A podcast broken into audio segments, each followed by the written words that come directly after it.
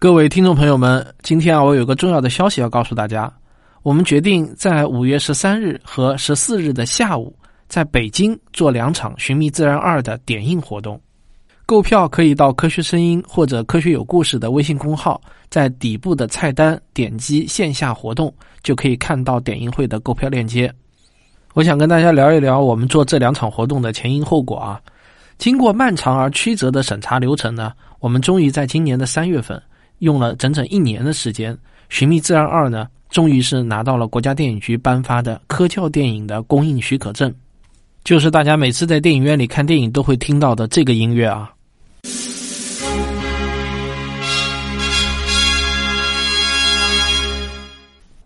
这个呢也被称作龙标，不过大家可能有所不知啊，影片虽然是拍出来了，龙标也拿到了。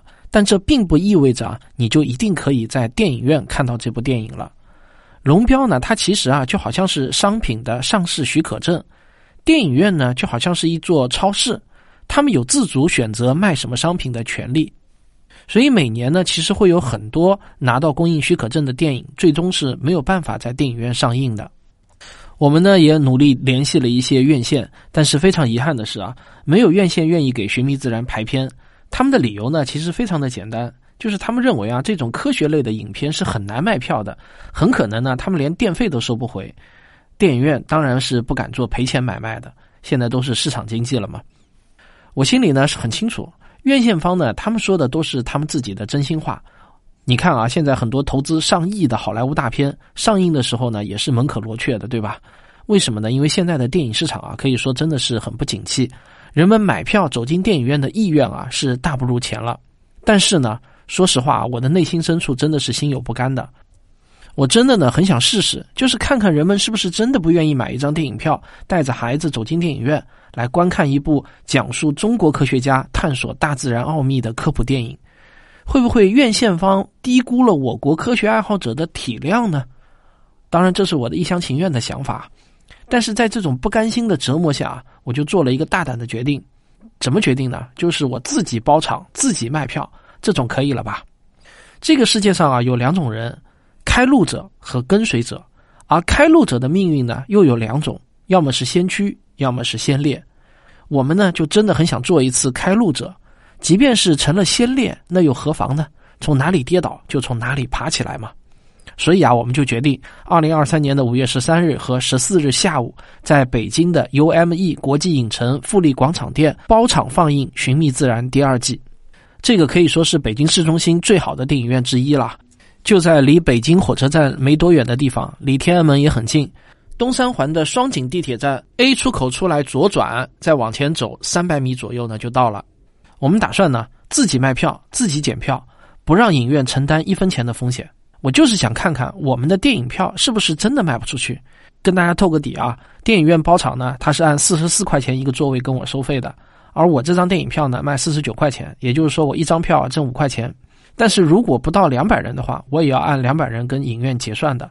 换句话说，我最少也要付给影院八千八百块钱一场，我最少呢也要卖出去一百八十张票才能保本。如果二百八十张电影票全部卖出去的话呢，我就能挣到个一千四百块钱。大概刚好够我往返北京一趟的差旅费吧。我们这次呢，打算在北京包两场，第一场是五月十三号周六的下午两点。那这场活动呢，我们打算放两场电影，就是一场呢是地磁倒转，这是这部影片完成后的首次影院公映，在这之前啊，从来没有在影院里放过。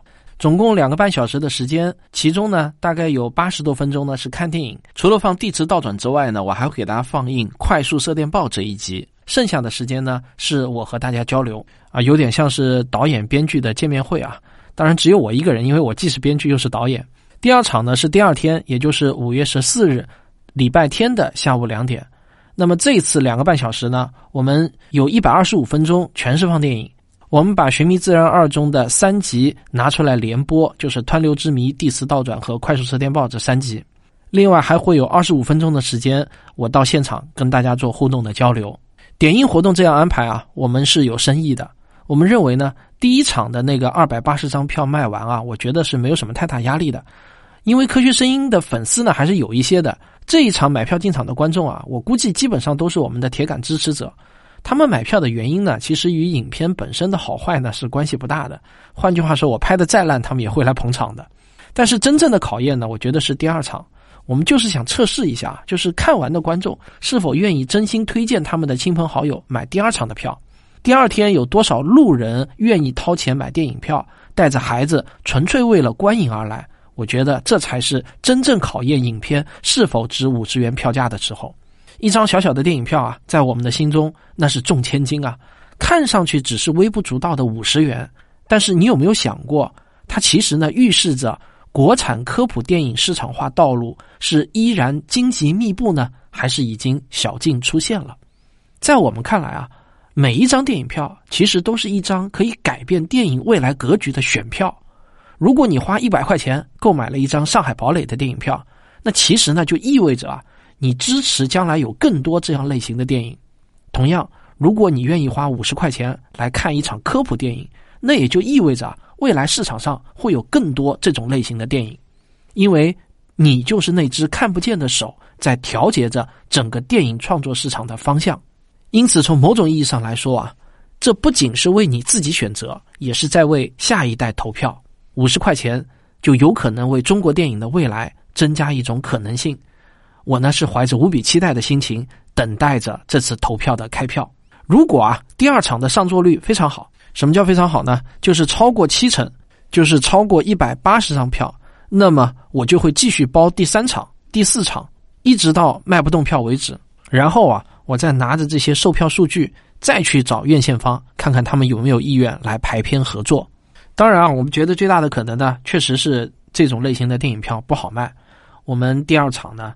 呃，七成的上座率达不成，那怎么办呢？也没关系，我们卧薪尝胆，回家加倍努力，设置《寻觅自然三》，来年再战。这个世界上的路啊，总是有第一个人走出来的。作为开路者，那是虽败犹荣啊。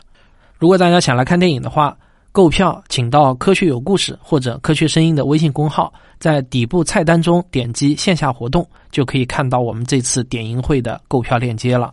这可能是第一部走进电影院的国产科普电影，或许呢你也没有抱太大的期望，毕竟呢也不是什么大制作的电影。或许呢你只是想来看一看它到底拍的有多烂。